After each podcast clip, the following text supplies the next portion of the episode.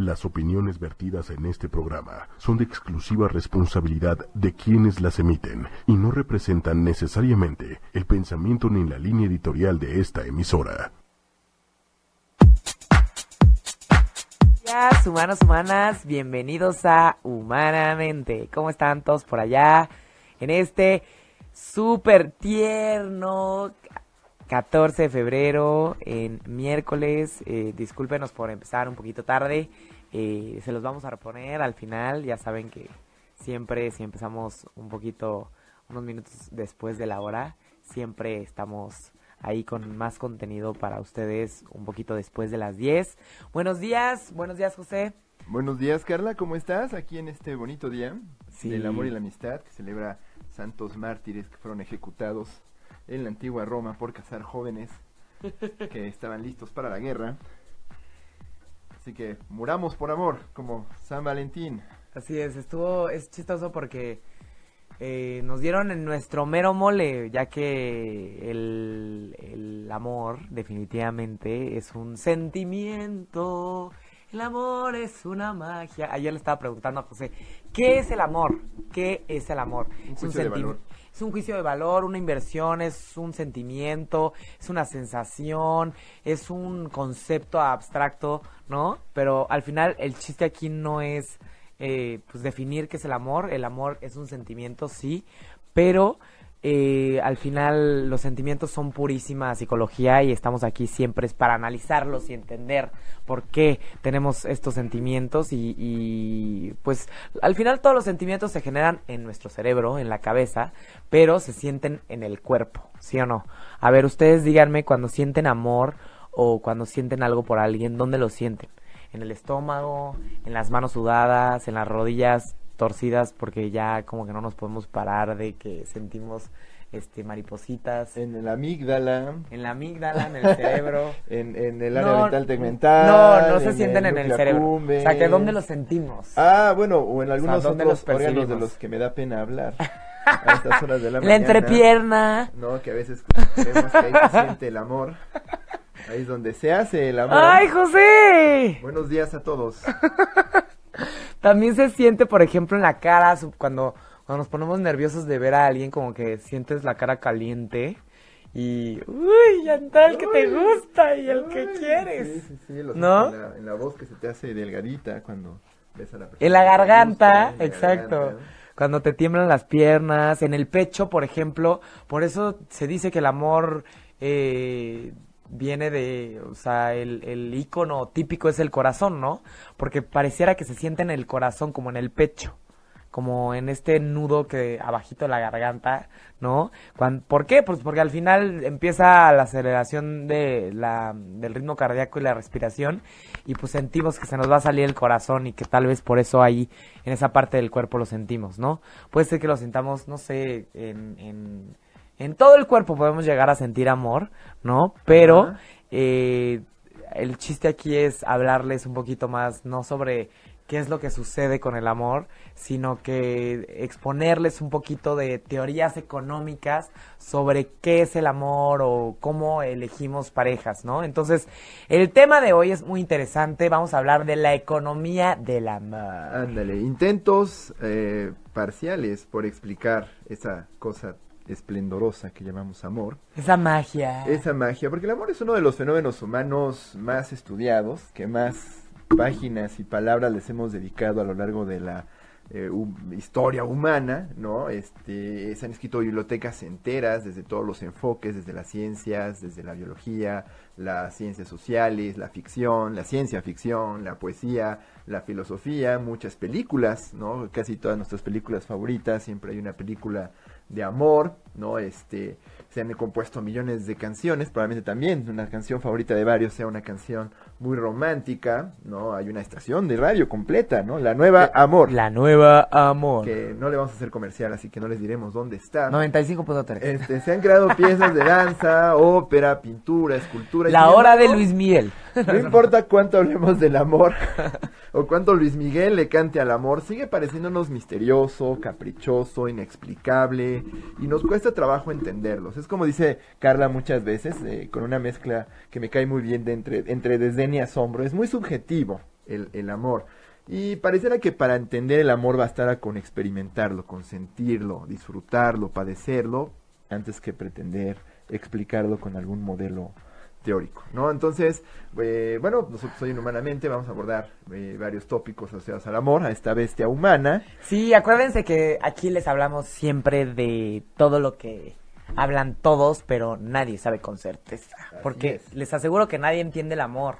Cuando la gente de repente se pelea con alguien o le pinta el cuerno a alguien o este se mete con el de la oficina o con la de la oficina o se enamora de una persona 20 años mayor, no hay problema, en el amor todo se vale, como si fuera totalmente irracional. Y al final del programa también les vamos a hablar un poquito sobre algunos mitos del amor, ¿no? Porque hay muchas, muchas cosas que todos dicen del amor, pero no son ciertas.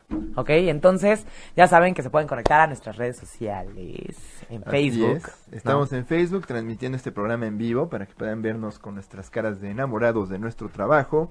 En 8Y Media, 8 con número oficial. Eh, también estamos en Twitter, en arroba 8 con número Y Media. En, en este, y bueno, también pueden encontrar este podcast en www.8ymedia.com para que nos escuchen ahí. Y bueno, si quieren escuchar este programa después o, programas anteriores, tanto del nuestro como de toda la familia 8 y media, pues pueden encontrarnos en TuneIn Radio y en iTunes, en la sección de podcast. Sí, en el botoncito moradito le pican en el botón de podcast y ahí le ponen 8 con número y media y después buscan humanamente. Y es un cuadrito rosa con un cerebrito, ya saben que hablamos de cositas del cerebro y personalidades y así. Así es, así que bueno, quiero dedicar este programa a mi novia, Soledad. ¡Ja! Perdón, perdón, perdón, perdón amigos, ¡Soli! ¡Hola! perdón amigos. ok. ¿Por qué no empezamos, Carla, con, con el tema de hoy? Si alguien está interesado, José es un gran partido, es inteligente. Ah, gracias, camarada. Tiene un programa de radio, hace prevención en las escuelas, hace altruismo, que Y es su propio jefe. es su propio jefe, exacto. Muy bien. Entonces, por ahí el comercial, espero que pueden mandar un Pueden encontrarme mensaje de en- texto en- abajo del video por si están interesados en José Fernández. Pueden encontrarme en Mondragón. Tinder, en, en OkCupid, Match.com, Encuentros Íntimos. No, no es cierto. No estoy ahí. Pero hablaremos de Tinder más adelante. Es un fenómeno interesante. Sí, y en si están viendo este video, compártanlo en sus redes sociales porque va a estar muy ameno e interesante. Ya que, como les decíamos, vamos a hablar sobre cosas que nunca han escuchado del amor. Muy bien, entonces, bueno, les va- vamos a aprovechar para hacer un comercial, ¿no? Este, nuestros amigos este, emprendedores de Pictia, P-I-K-T-I-A, están, eh, tienen una startup de entrega de fotos a domicilio impresas. Entonces les recomendamos que se metan a pictia.com y pidan todas sus fotos para todos sus seres queridos, abuelas, hermanos, tíos, primos, novios, lo que quieran. Sí, en estos días del amor y la amistad todos tenemos fotos con nuestros seres queridos que quisiéramos no se quedaran nada más en internet o en nuestras pantallas del celular, las queremos sentir, las queremos tener tangibles. Pictia ofrece una serie de opciones muy bonitas de marcos, cajitas, regalos para que ustedes esa foto que tienen en Instagram y que tanto les gusta de su pareja o su perro, pues la puedan tener en casa para que todos la vean en vivo y a todo color. Saludos a Marian, a María Durán que nos está escuchando, a Lisbeth Rodríguez y empezamos. Pues muy bien. ¿Cuándo habían escuchado sobre alguna teoría económica del amor? Seguramente eh, las personas que trabajan en el ITAM o las personas que han es que leído pues mucho sobre teorías económicas, tal vez escucharon hablar ah, sobre esta pues teoría de del ITAM, ¿no? Son los, los del ITAM son economistas. Bien, entonces, eh, pues vamos a empezar con un tema interesante sobre amor y altruismo. ¿Cómo es que Kenneth E. Boulding, que es este super economista graduado de la Universidad de Oxford, Boulding, Boulding será cómo se pronuncia el apellido. Bueno, Bowling. Boulding. Boulding eh, era un inglés que ya falleció desgraciadamente y fue presidente de la Asociación Americana de Economía y también fue presidente de la Asociación Estadounidense para el Avance de la Ciencia. O sea, fue un picudo de la economía que no nada más habló de economía, habló de sociología, habló de eh, movimientos este, sociales y que se intercedían con la economía, muy interesante, se los recomiendo que se los lean, pero eh, para él la economía y la sociología no eran ciencias sociales, sino que también eran aspectos de una única ciencia social dedicada al estudio de los seres humanos y todas sus relaciones. Y obviamente a nosotros nos encanta hablar de relaciones aquí en Humanamente, ¿no? Así es, generalmente cuando pensamos en economía, la mayoría piensa que solo se habla de dinero y si bien el De dinero- monedas, de bolsa, de, de la Bolsa monedas. Mexicana de Valores, ¿no? Pero, pero en realidad, digo, la definición básica de economía es la administración de la escasez y el aumento de la utilidad, con recursos que se perciben limitados y pues uno pensaría que tiene eso que ver con el amor. Bueno, pues el amor ¿no? ¡Es escaso! es una relación humana. eh, le damos mucho valor al amor. El amor lo valoramos tanto, le dedicamos un día porque lo percibimos escaso. Dar amor es algo muy raro, muy precioso que no todo mundo pone, puede, no puedes andar por ahí amando a todo mundo, no es algo que tú reservas y por eso le asignamos un valor tan alto y muchas de nuestras relaciones están mediadas por esta percepción de qué tanto te doy, qué tanto recibo, ¿no? Y, y digamos que la mayoría algo que yo admiro mucho de- del señor Boulding es que él pretendió alguna especie de teoría que explique todos los fenómenos humanos, que es el famoso, eh, la teoría general de sistemas, ¿no? que él asumía que todos vivimos en sistemas donde hay un equilibrio relativo o al menos un sistema como de intercambios y, y partes que reconocen su lugar y que nadie está completamente autocontenido.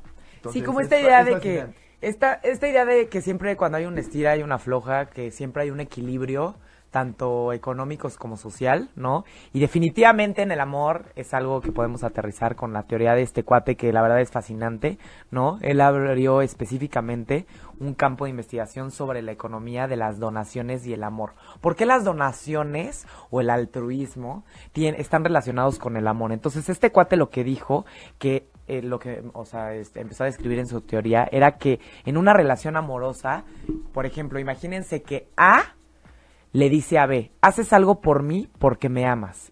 Y ese algo lo caracterizó como ofrenda desinteresada, es decir, algo por, o sea, algo que haces por mí, pero no debes esperar obtener nada a cambio, ¿no? Esa ofrenda. Entonces, yo te doy algo a ti y yo no espero que tú me regreses nada, ¿no? Entonces, eso obviamente todo el mundo lo definiría como amor, pero también tiene mucho que ver con pues la donación. Cuando una persona le dona un dinero a una fundación, se supone que deberíamos no esperar tener beneficios fiscales.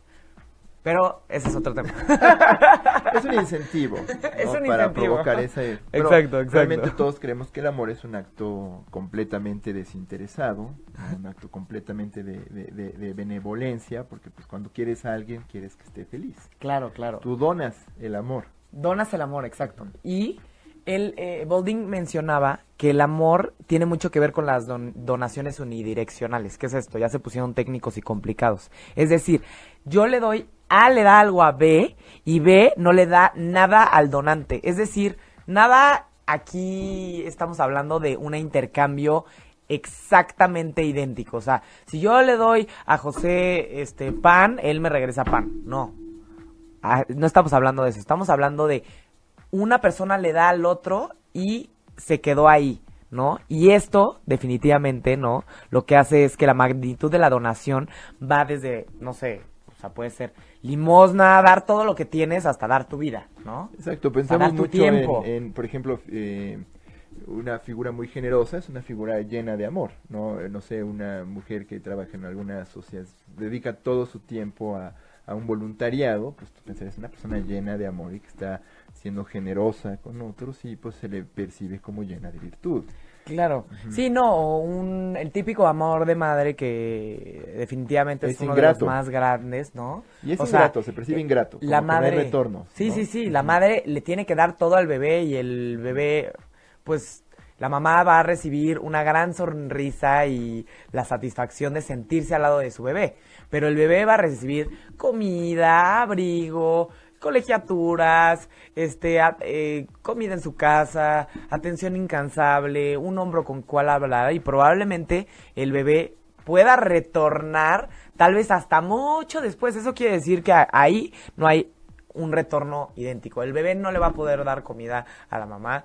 El bebé no le va a dar, este, le va a poder dar, este, pues abrigo en el momento en el que lo desee. es más ni las gracias dan los bebés Ay, Ni no, las sí. gracias dan. Sí, te Nomás se te sonríen. quedan viendo y, ah, sonríen. comprimen sus músculos del rostro porque no saben qué hacer con ellos y uno cree que sonríen, pero son, son ingratos los bebés y, y deberían, no, no tienen ninguna obligación, no, y es ahí donde vemos que pues un acto como de amor puede percibirse completamente desinteresado. Es un ejemplo muy, muy elocuente el que pones, cámara, el amor de los padres. El amor de los padres. Entonces, que uno diría, bueno, ¿qué pasó con el amor de pareja, no? Uno sí espera recibir lo mismo a cambio. En realidad estamos esperando, eh, pues cuando le damos a, a un ser querido o a nuestra pareja algo, lo mismito a cambio, ¿sí o no? Ahorita lo vamos a ver. el amor ¿no? interesado se percibe como un amor falso. Ajá, como, eh, como que no hay este beneficio y ahorita se los vamos a explicar. Entonces, Bolding lo que conceptualizó fue que la donación como transferencia, o sea, lo conceptualizó como donación como una transferencia unidireccional de bienes o servicios. Entonces, A le da algo a B y este no le da nada al donante, aunque es posible que le retribuya en el largo plazo o que se convierta esta, esta donación en, en otra, en otra, este, en otro beneficio que, que no se pueda percibir en ese momento, ¿no? Y la magnitud de una donación eh, puede ser, pues, la, pues en este caso no estamos hablando de dinero o de limosnas, pero podemos hablar desde, pues yo como novia a veces estoy y a veces no estoy. O estoy siempre o nunca estoy para nadie más que para ti, ¿no?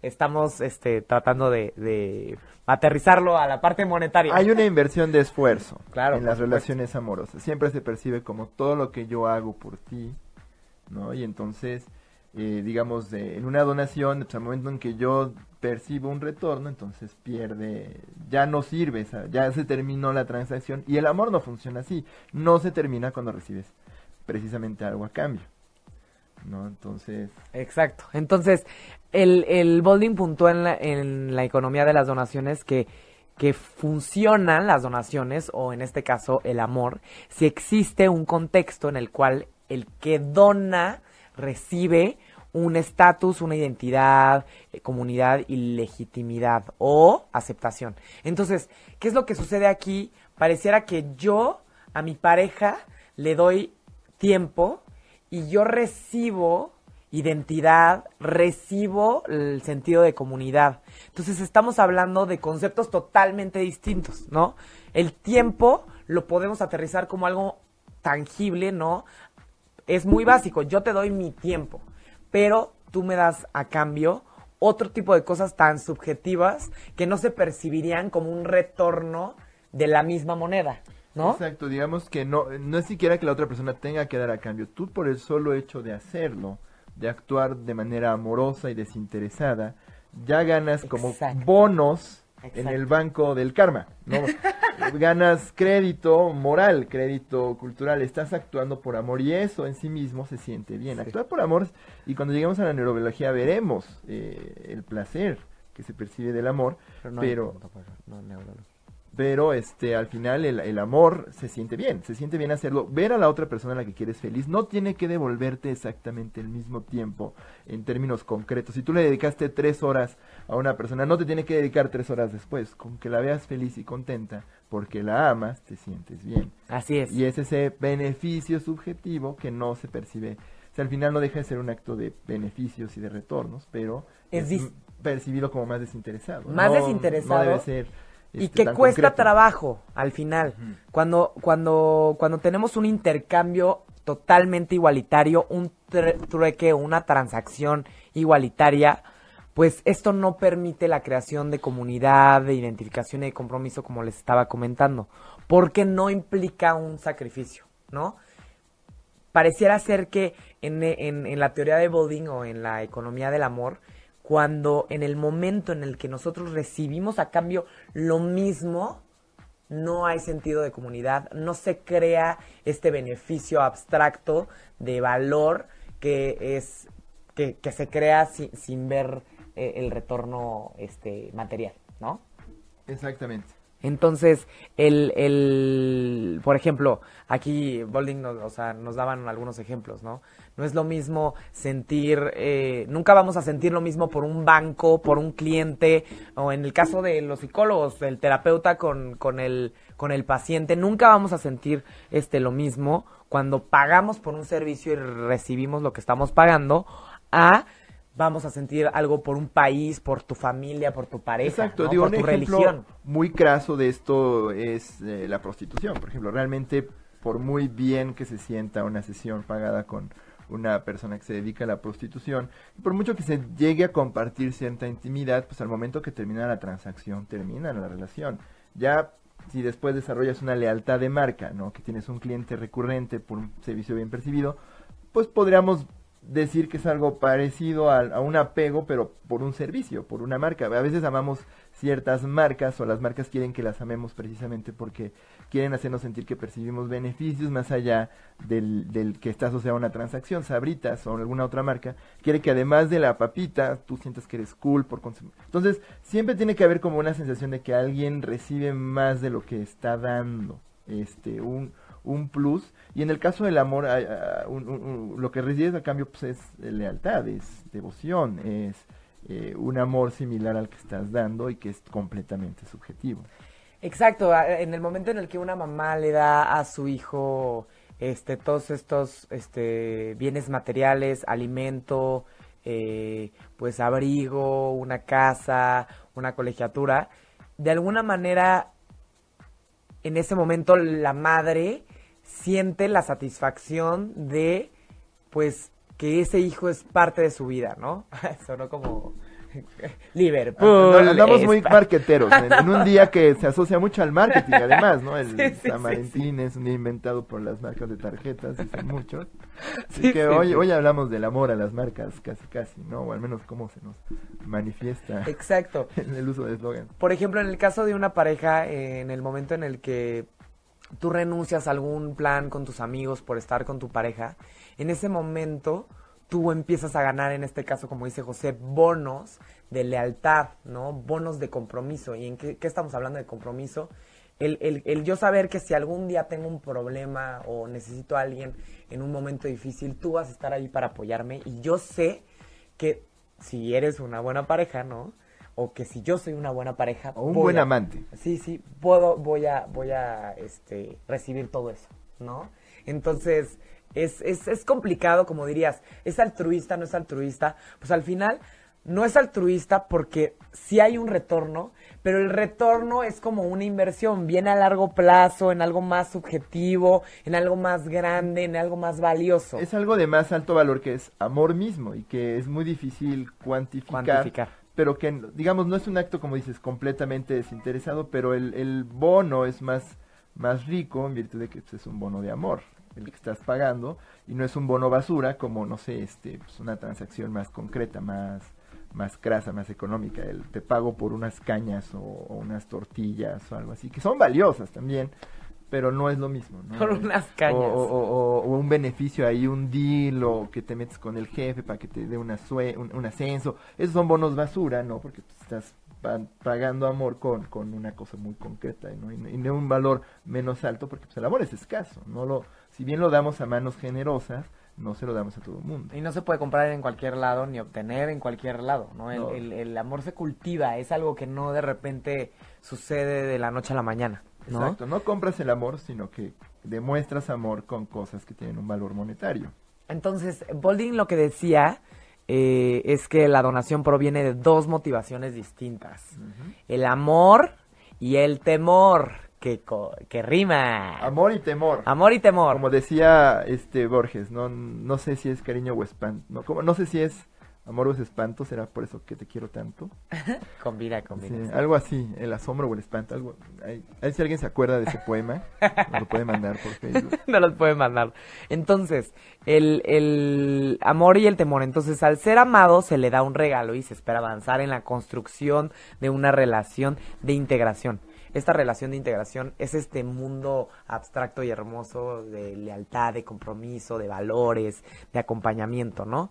Y cuando este se le da no a un objeto o un bien al ser temido en este caso por ejemplo podría ser Dios o podrá ser eh, eh, el Estado o, o podría ser casi casi ya de plano un alguien que te roba no Exacto, la sensación de que tienes que pagar un tributo por temor a las repercusiones que, que pueda tener no hacerlo, ¿no? Que te saquen de la sociedad o que Dios te castigue.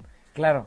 Esto, pues obviamente nos da miedo, porque, pues sí, vas a la iglesia, o hace mucho, ibas a la, a la iglesia o te acercabas a los sacerdotes y muchas veces pareciera que, que se maneja una ideología de, de temor.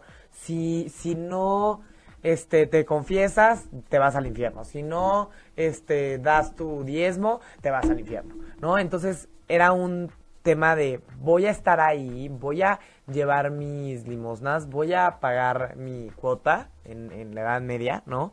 Para evitar Las que me lleve el chamuco, ¿no? Exacto, pero por ejemplo el amor, Carla, también inspira temor porque temes perderlo, Ajá, claro. ¿no? Y muchas veces en las relaciones actuamos por, en, en- en- en- en una mezcla extraña de amor y temor. Yo voy a hacer muchas cosas por ti, por, por ti a quien amo porque temo perderte, temo que dejes de amarme. Claro. O sea, también hay, hay- también hay temor, pero en realidad lo ideal sería empezar a la parte de la construcción. Nunca algo va a ser totalmente positivo o totalmente negativo.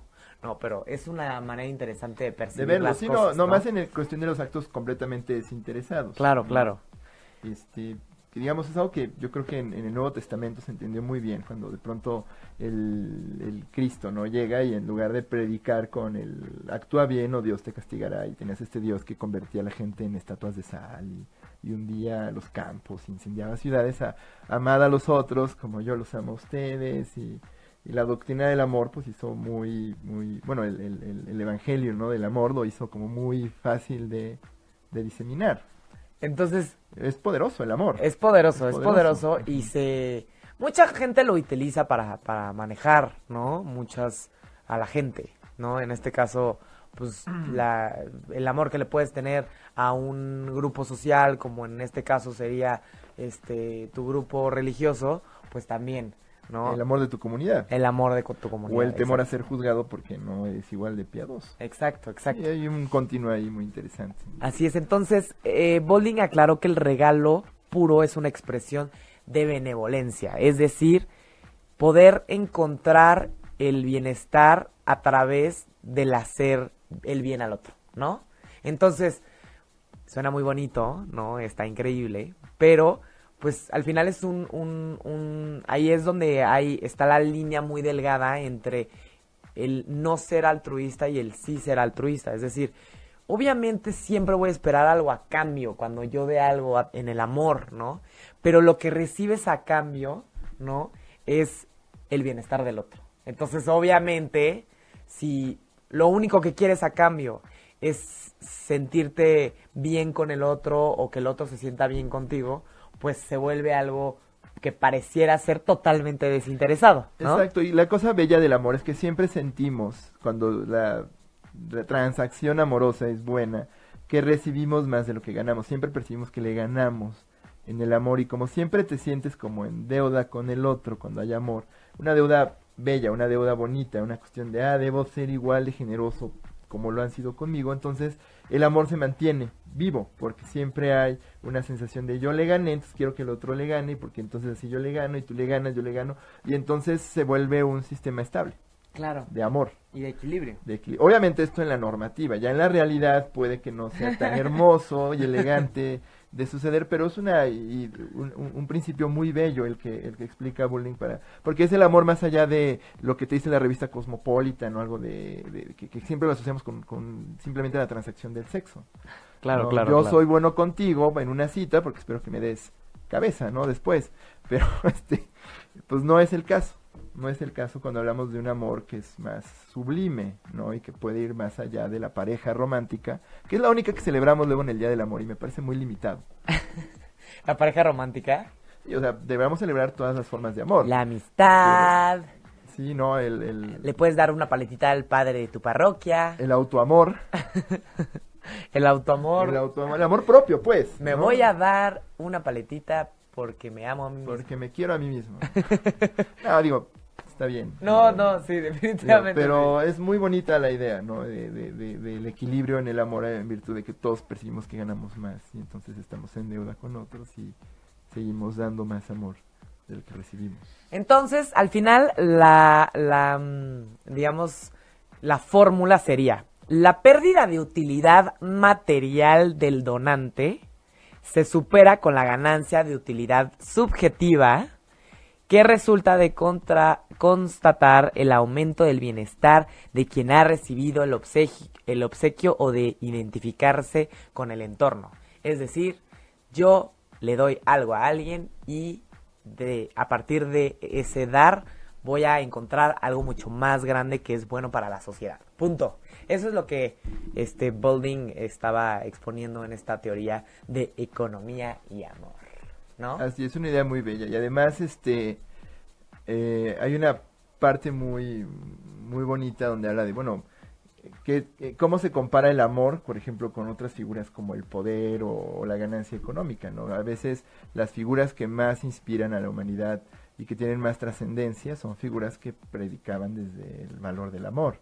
Eh, hablamos del Cristo hace un momento, pero pues está Gandhi, está este el Buda, está Mahoma, ¿no? Y, otras figuras que tenían como más un rollo de poder o como, no sé, John Rockefeller o, o, o John... Julio César, Julio Napoleón. César, Napoleón, pues sí, o sea, son producto de su momento, de su tiempo, pero no tienen la misma trascendencia o relevancia que estas otras figuras, ¿no? Entonces, sí, el, el amor tiene un valor más alto del que estamos muy conscientes de ello, ¿no? Así es. Ahora, este... Entonces, ahora vamos a hablarles una perspectiva eh, muy interesante sobre qué es lo que sucede cuando pues elegimos una pareja o, esta parte de economía conductual, ¿no? Sí, bueno, haciendo un lado el rollo del amor sublime y yo sabe, sabemos que ustedes allá en, en casita les interesa saber qué onda con la pareja porque nos obsesiona la idea de la pareja en el día del amor.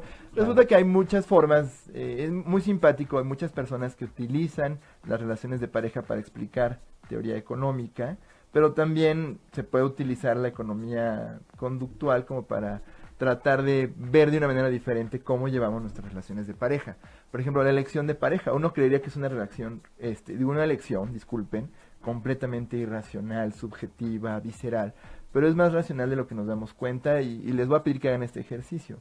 Eh, aquellos de ustedes que estén en Tinder, díganme qué tan difícil les es elegir una pareja. Y va a ser muy difícil porque pueden ustedes pueden poner perfectamente bien qué es lo que prefieren, qué rango de edad, dónde quieren que viva, qué quieren que le guste, qué quieren que no le guste. Un filtro, Un filtro y entonces Tinder te va a dar un montón de opciones y entonces tú vas a saber que las parejas no son escasas, que hay muchas. Y entonces cada cita que tienes en Tinder para ti realmente tiene un valor más bajo que el que tenía la única chica medio guapa en la noche colonial a la que le hablaste porque veías que era la única más o menos elegible y entonces cada momento con ella era percibido como de un valor más alto.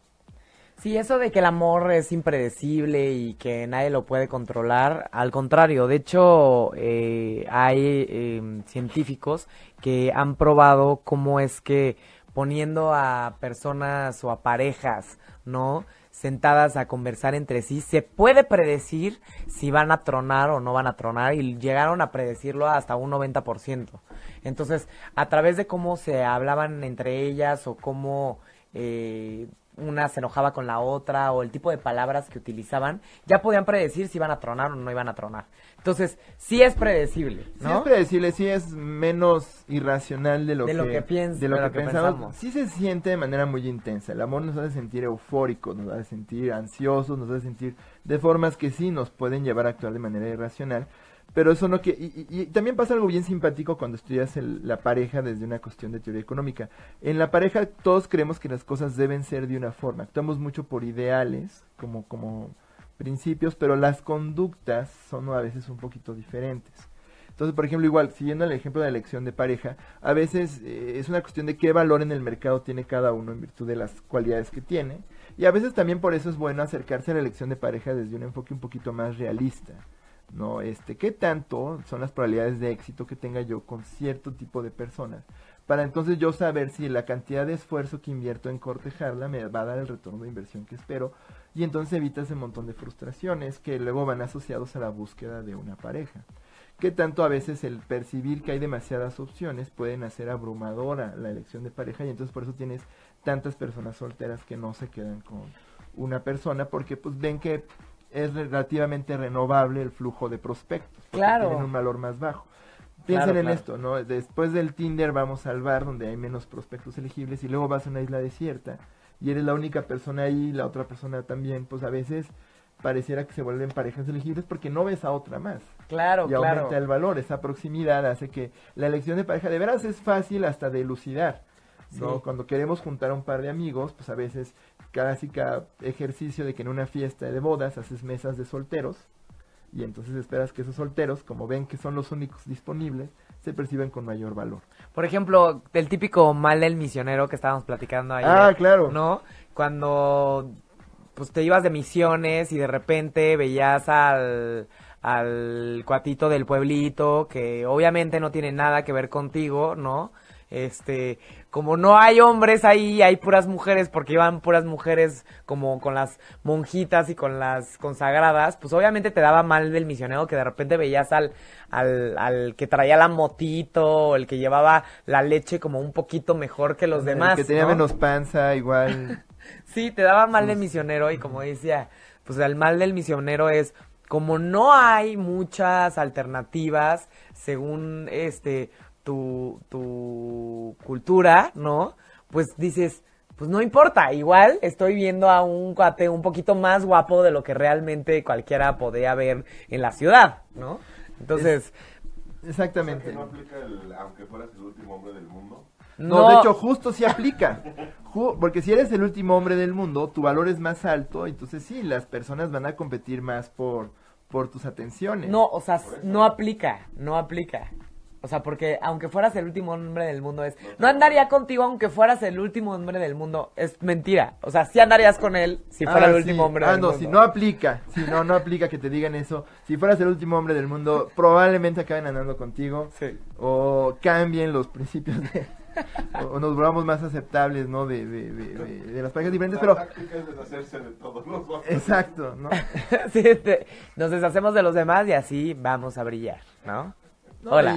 Y, por ejemplo, explica también muchas veces eh, esta famosa cultura del ligue. Estaba leyendo algo muy interesante en que sucede en las universidades norteamericanas. Es que ha aumentado el número, eh, la promiscuidad sexual, ha aumentado el número de gente que tiene citas o sexo casual. Y uno diría, ay, declive moral o algo así. Y no. Declive Resulta moral. que conforme se van incorporando más mujeres a, la vida eh, de la, a la educación superior, de pronto resulta que sí, en los centros educativos hay más mujeres que hombres, en muchas veces. Hay 130 mujeres por 100 hombres, y entonces las mujeres tienen menos poder de negociación en una relación, y entonces utilizan a eh, en cierta medida el sexo las salidas, ¿no? ceden más a una salida o buscan más unas salidas porque compiten más por hombres que son percibidos escasos, ya no digamos hombres deseables, que todavía son más escasos. Entonces, sí es cierto que hay una explicación relativamente económica a esta cultura del ligue.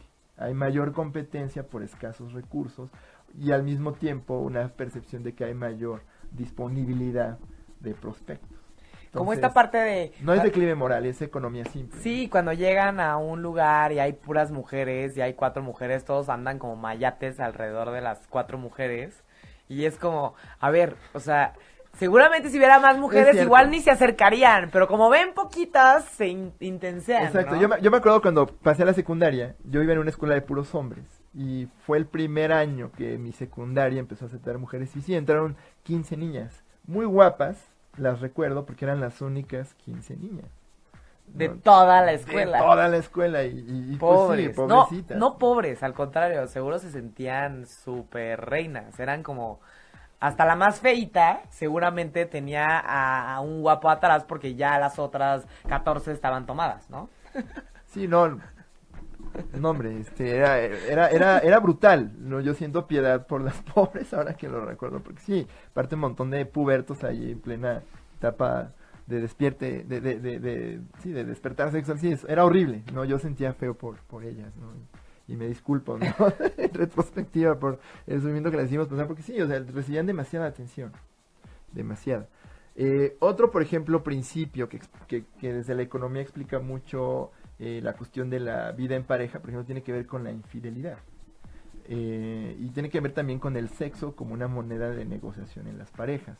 Por ejemplo, cuando una pareja o una persona en la pareja piensa en ser infiel, todos tienen a veces fantasías porque pues, la, es, es- es pa- forma parte de- del ciclo de, de pareja porque la infidelidad tiene más que ver con una cuestión de, digamos, desahogo sexual que con una cuestión de apego, ¿no? Sí, Entonces- algún día vamos a hacer un programa de, de la infidelidad. de infidelidad, Pero muchas personas deciden actuar sobre esas fantasías porque hacen un balance sobre el costo de oportunidad, el riesgo de que alguien me cache, la posibilidad de lidiar con mi pareja después de la infidelidad, qué tanto está dispuesta a perdonarme, qué tanto no, qué tanto podría yo sobrevivir que me cachen, qué tanto además podría yo vivir con tener una pareja escondida, estarme escondiendo, todos los esfuerzos que demanda llevar una pareja este eh, a, la infidelidad, tú lo sopesas con los beneficios percibidos, cumplir una fantasía, tener novedad sexual, tener un placer inmediato, recibir algo que no has recibido, y entonces...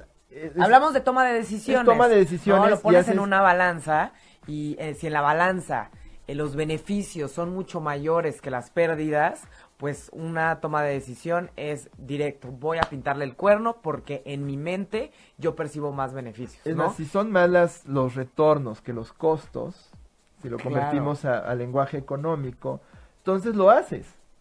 Y por eso hay mucha... Ahora, también, los costos son más complicados en cierto tipo de sociedades que en otras. Por ejemplo, en una comunidad muy cerrada, sí, la infidelidad es más costosa que en una sociedad donde pues, probablemente alguien con que cambie de... Ahora, por ejemplo, en tiempos de la Internet, el costo de la infidelidad es más alto.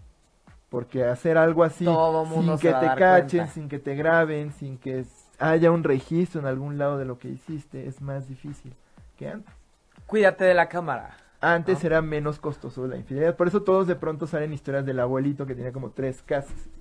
No, porque entonces era más. Nadie se enteraba, o sea, Na- era más estaba a tres cuadras la casa y nadie se enteraba. ¿Por qué? Porque todo el mundo vivía sus vidas y nadie se enteraba de lo que pasaba en la casa de al lado, ¿no? Ahorita todo el mundo se entera de todo en un segundo y obviamente pues hay que hay que estar, pues la toma de decisiones cambia porque las pérdidas, como dices, son mayores. Y también la percepción de las pérdidas cambia mucho dependiendo de cada persona, ¿no? Hay personas que no perciben los riesgos, hay personas que no les importan las normas sociales, hay personas que no les importa lastimar a otra persona, hay personas que realmente dicen, pues un rapidín con otra persona no le hace daño a nadie, ¿no? Exacto, Son personas para las que moralmente, si hablamos de bonos de amor, les es menos costoso hacer esta clase de cosas que otras. Sí, ahí podríamos hablar de diferencias en moralidad. De culpa. Pero ¿no? también hay situaciones que van más allá del individuo que explican, ¿no? Si alguien va a actuar sobre estos estas riesgos o no, porque hay una percepción de mayor o menor costo de oportunidad. Eh, por ejemplo, eh, tener sexo protegido o no protegido. A veces pedirle a tu pareja que, que se proteja puede llegar a ser un momento de incomodidad, un momento de que no confías en mí, que no sé qué. Y a veces hacemos ese balance, sobre todo eh, nos toca verlo mucho en, en, en, parejas donde pues sí es un factor importante la confianza. Oye, que yo se lo pida me, me da mucha pena. Prefiero lidiar con el riesgo, pagar el costo no de la posibilidad de una relación de infidelidad que este pasar por ese momento de incomodidad y cortar o, o cortar la pasión con mi pareja.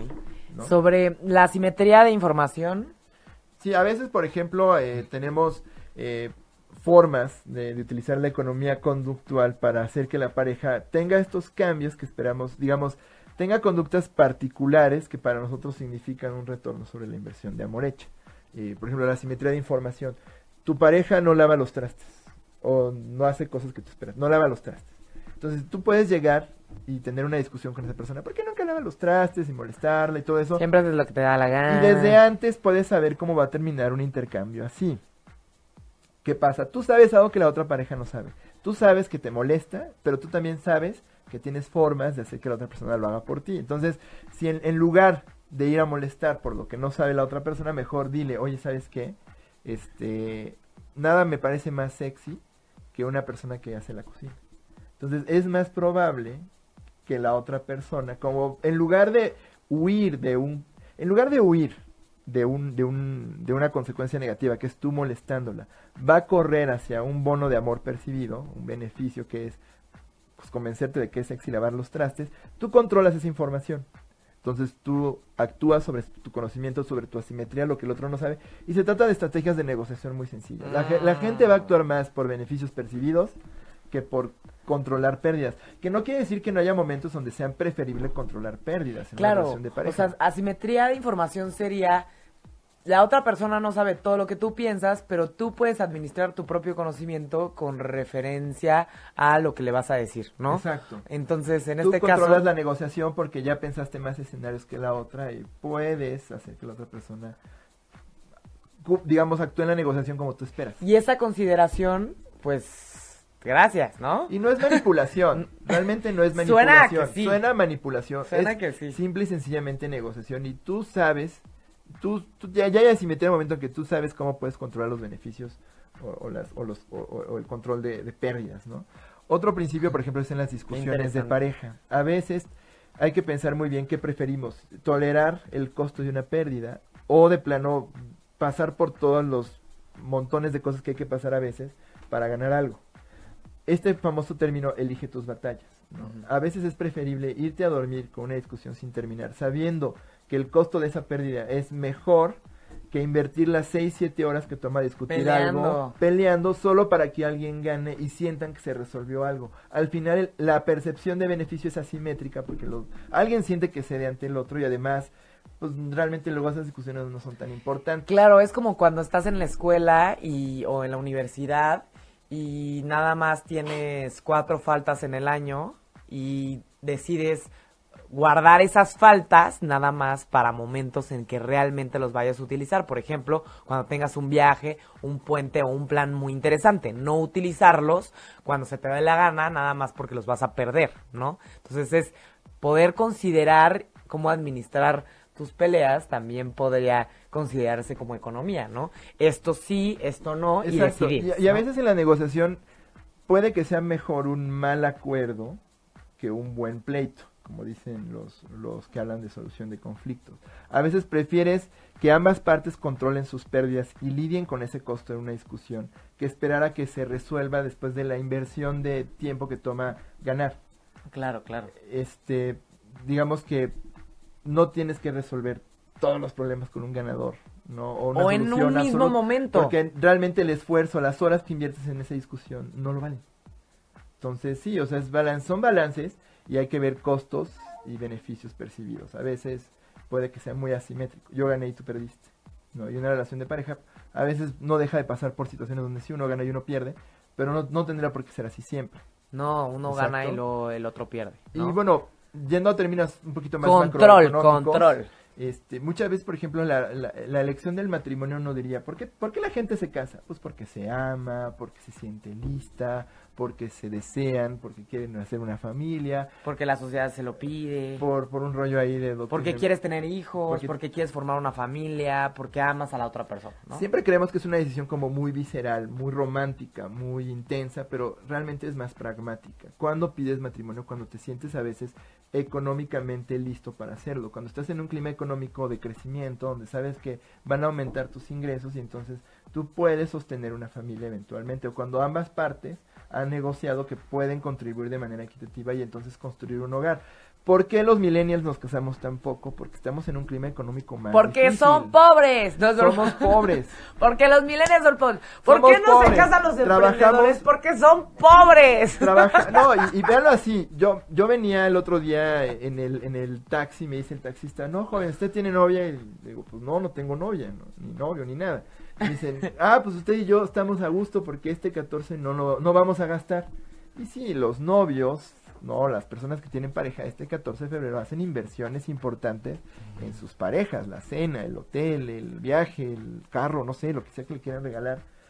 Y pues sí, obviamente, pues tener pareja y requiere inversiones monetarias que no siempre estás listo a solventar. Ah, o que digamos, demanda una pareja que entienda tu situación económica y entonces, este, digamos, viene un clima de entendimiento, pero sí, culturas occidentales estamos basadas en que la- el amor pues sí demanda inversiones monetaria sí no tiene nada de malo. No, o sea, al Pero, final, en eh, las eh, parejas, por ejemplo, ahorita cada vez las nuevas generaciones empiezan a ser un poquito más equitativas, pero en las generaciones de nuestros padres, o sea, las mujeres divorciadas, por ejemplo, en este caso, están literalmente, pues, traumadas de que un hombre, pues, no tenga la capacidad de, de poderte invitar a una comida, ¿no? ¿Por qué? Porque ellas están acostumbradas a una cultura en donde el hombre provee de todo, ¿no? Entonces, pues sí es complicado, porque pareciera ser que si no hay economía que lo sostenga, no hay dates, no hay comidas, no hay convivios este, en pareja. Exacto. De ¿no? hecho,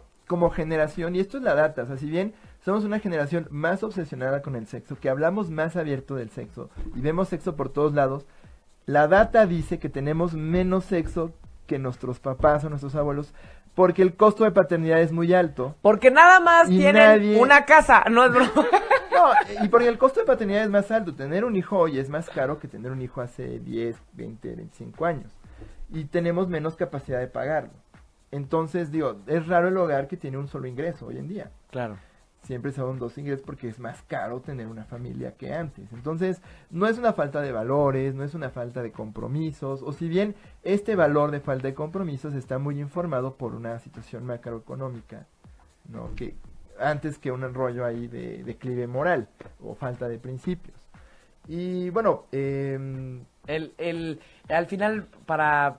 Les habíamos prometido. Les había prometido un poco de, de mitos sobre el amor. Ah, les, va- les vamos a dar un par nada más para que se los lleven a casa y vayan a decirle a la gente que, número uno, el amor no es irracional, como habíamos ese- comentado. creo que todo el programa ¿no? ha sido ha sido explicar que el amor no es tan irracional Eh, como explicar creemos. que el amor no es tan irracional y una de estas causas es una de, de, de estos eh, facts es que el, el puede ser cuantificable es decir puede ser que ames nada poco mucho o demasiado o sea sí puedes tú puntuar en una hoja si amas demasiado más o menos o no lo amas suficiente. O sea, sí es algo que podemos entender y que podemos cambiar. Por ejemplo, en una terapia, ¿no?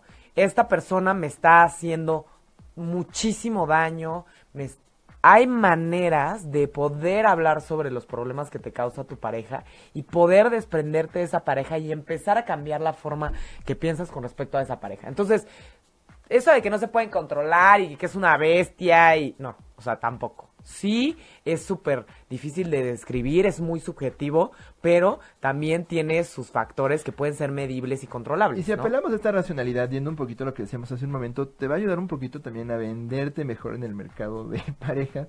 Aquellos de nosotros que estamos en la, en la devastadora soltería, ¿no?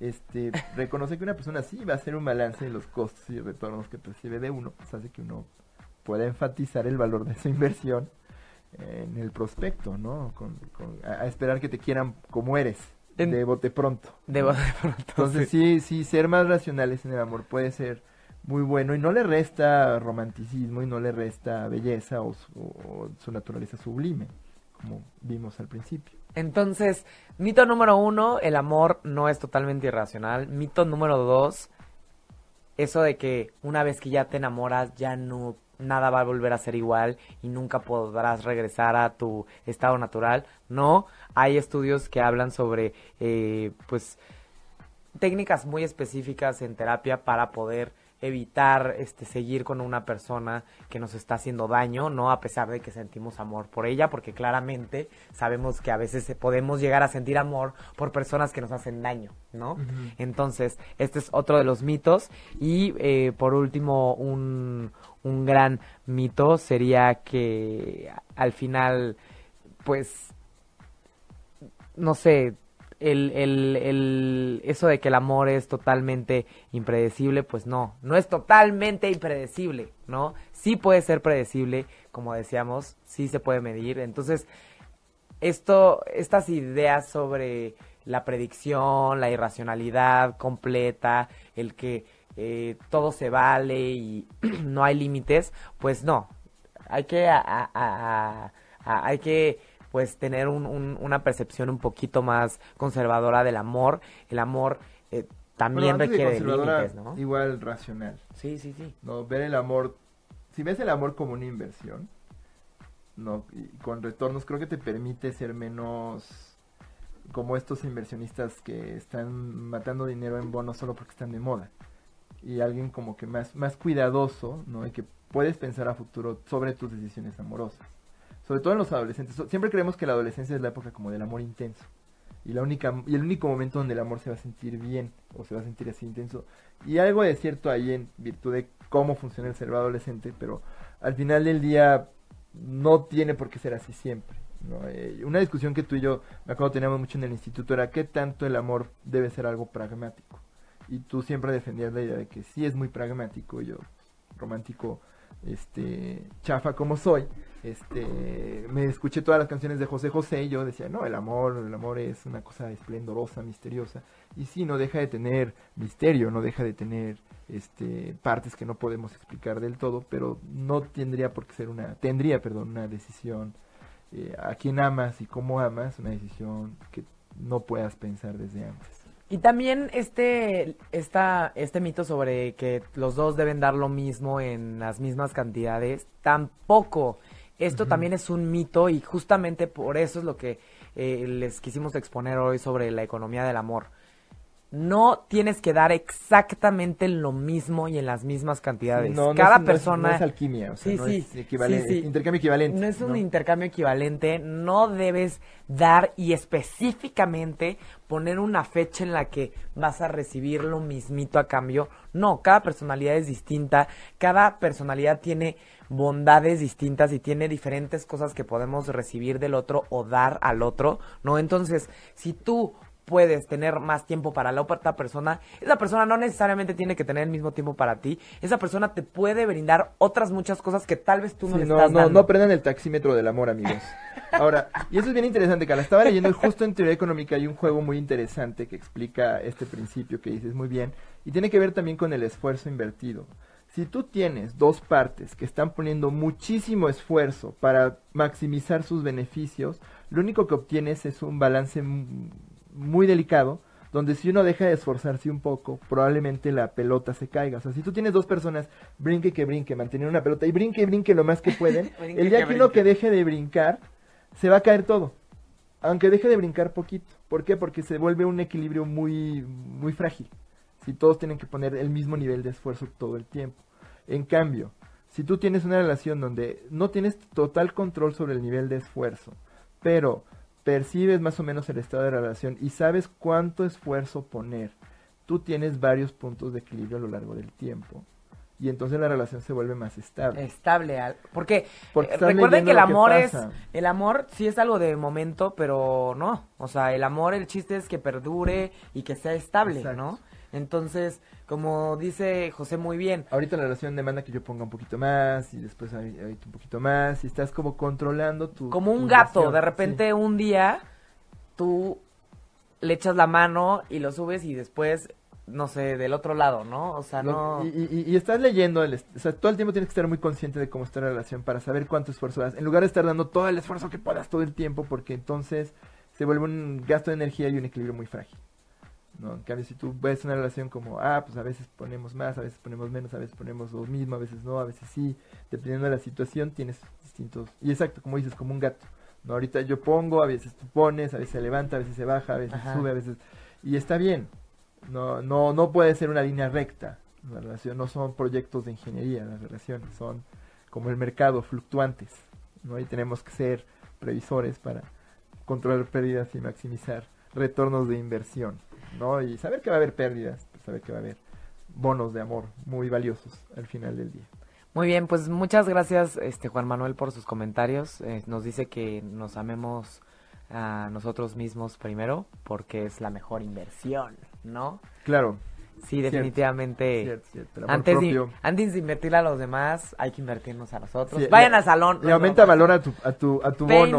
Pónganse guapos, pónganse a hacer ejercicio. No, es broma. O sea, sí, realmente, este, si nos tenemos amor a nosotros mismos, pues claramente vamos a poder dar esa inversión a los demás. ¿no? Exacto, sí te hace más valioso. Así es. En- Y- entonces, sí. la recomendación del día de hoy es una película. ¿no? Ah, sí, una película que se llama justamente Amor. Amor. Amor. Amor. Amor, de el cineasta austriaco Michael Haneke, Haneke. Este, es una película que ganó la Palma de Oro en el Festival de Cine de Cannes en el 2012. ¿Cuál es la palma de oro? El máximo premio del cine internacional Cine de Cannes. en el Festival de Cannes. Muy Sí, bien. Bueno, dentro del cine de arte, ¿no? Que no necesariamente es mejor cine que el de Hollywood, pero se ve como más bonito. Tiene más valor porque tiene más capital comercial. Muy bien. muy pero bien. bueno, Se es le da más la Palma de Oro sí es un premio muy, muy La Palma de importante. Es la segunda vez que recibió este cuate la Palma. Y bueno, eh, es una, literal, es una palmita de oro. como las del Domingo de Ramos, así, Sí, así como el...